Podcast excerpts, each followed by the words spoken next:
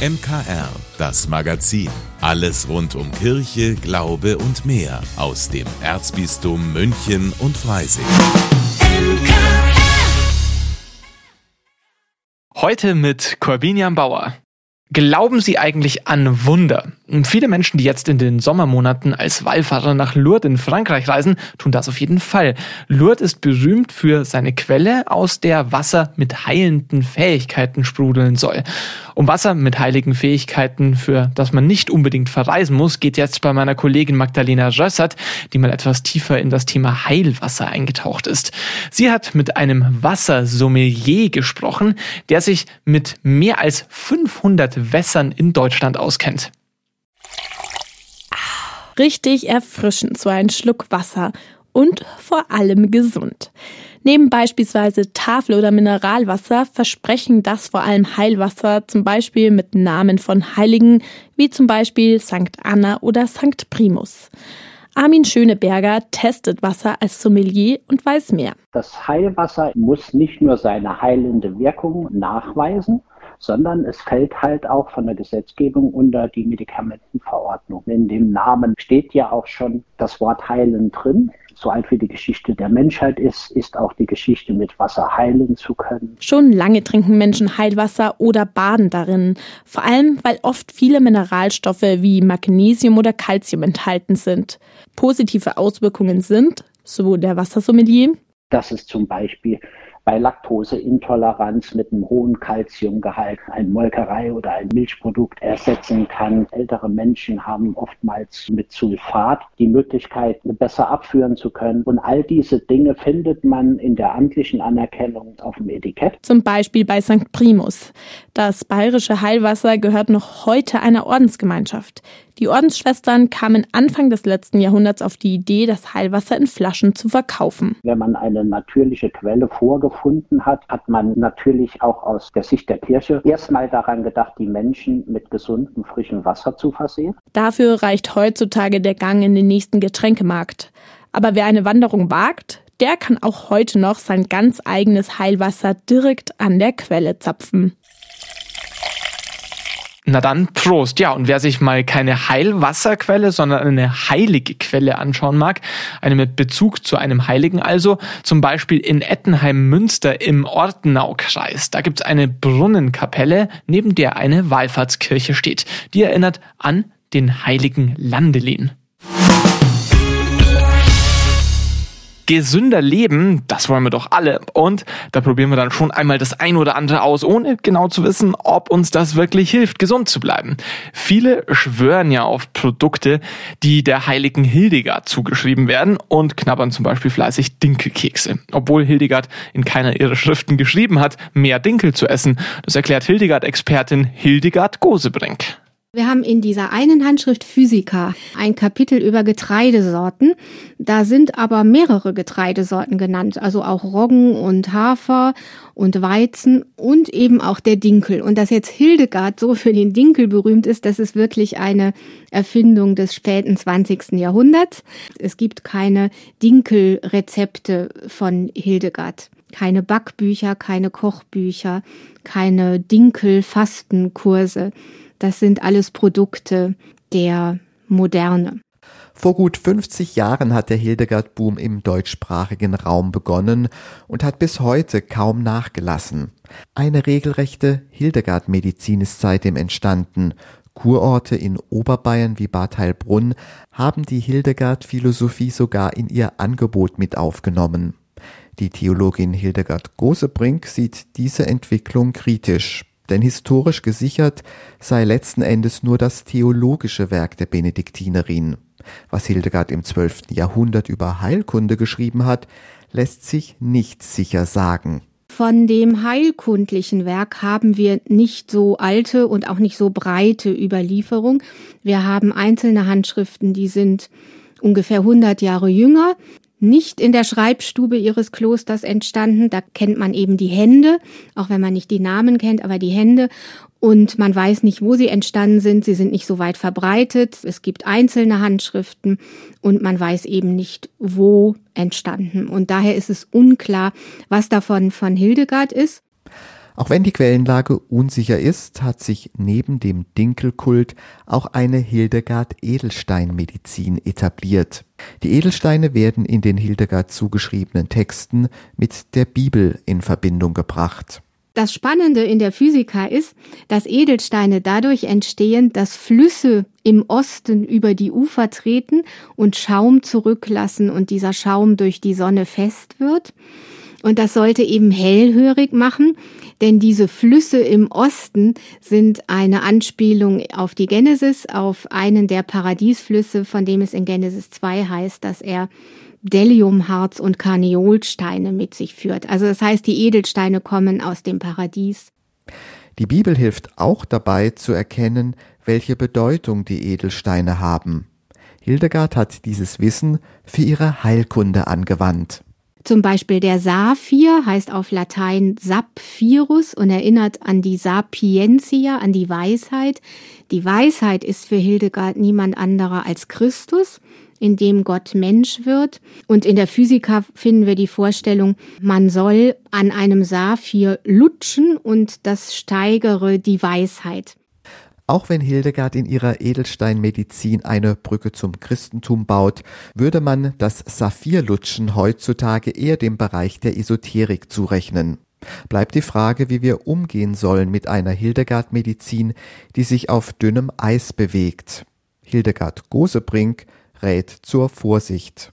Ich selber würde die Finger davon lassen, aber ich bin nicht der Maßstab aller Dinge.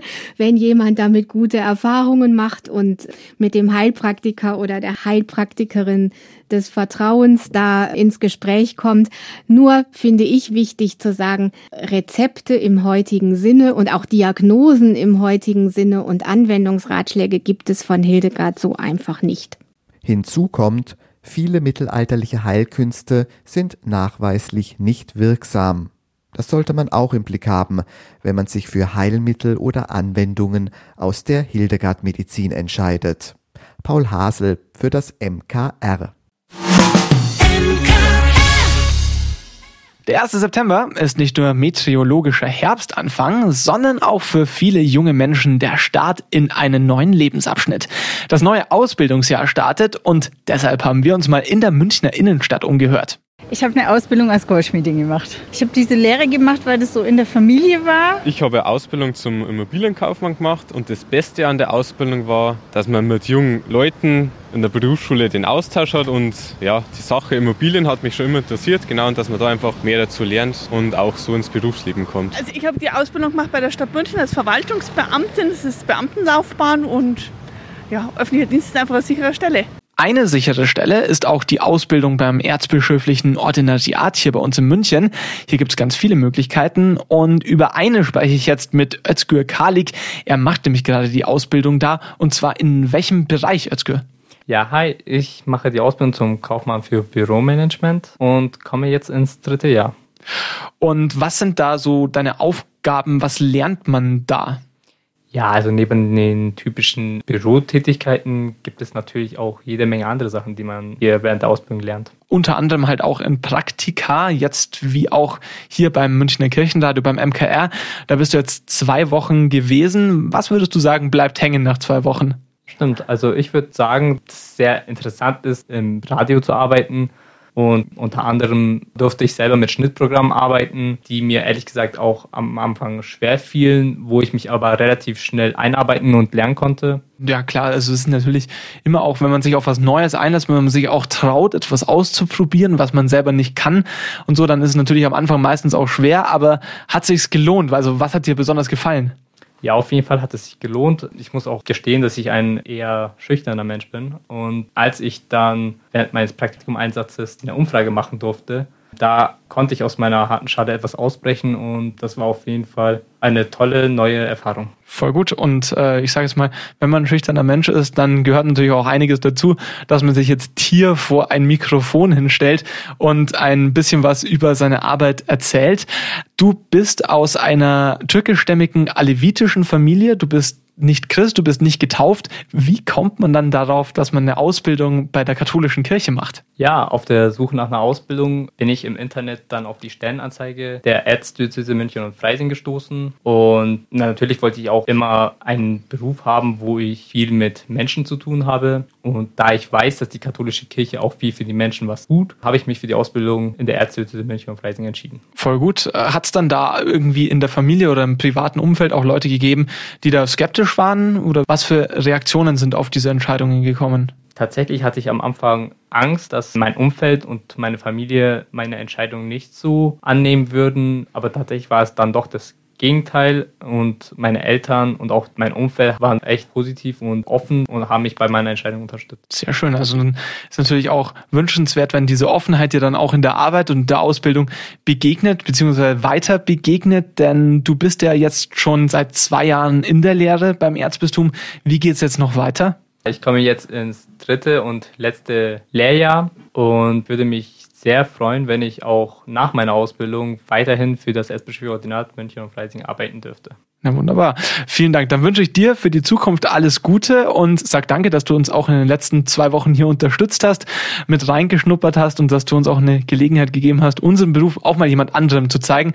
Das hat auf alle Fälle Spaß gemacht und diesen Spaß, den wünschen wir natürlich auch allen, die jetzt am 1. September eine neue Ausbildung anfangen oder in ihr zweites beziehungsweise drittes Lehrjahr starten. Alles Gute.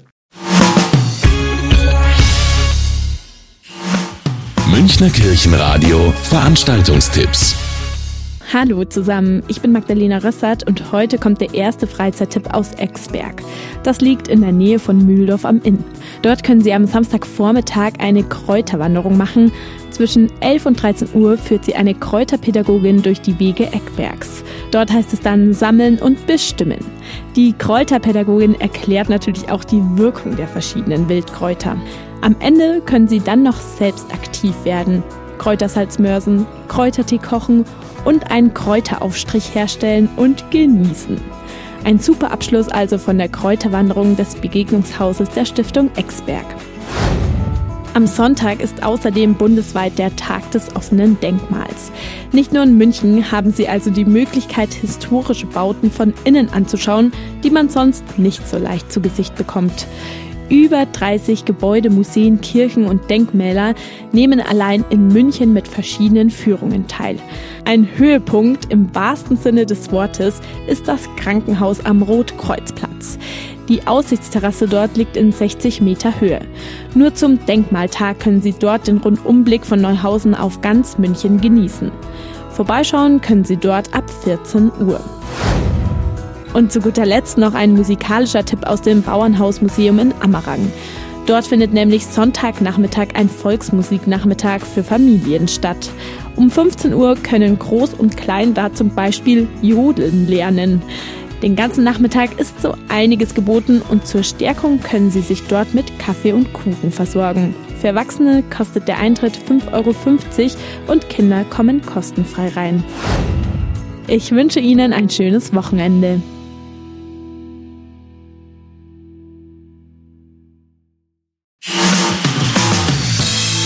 Vielen Dank, dass Sie sich unseren Podcast MKR, das Magazin des Münchner Kirchenradios, angehört haben. Wir freuen uns, wenn Sie unseren Podcast abonnieren und in der Podcast-App Ihrer Wahl bewerten. Am liebsten natürlich mit fünf Sternen. Wir haben auch noch viele andere schöne Podcasts. Diese finden Sie unter münchnerkirchenradio.de und überall, wo es Podcasts gibt. MKR, wir machen Ihren Podcast.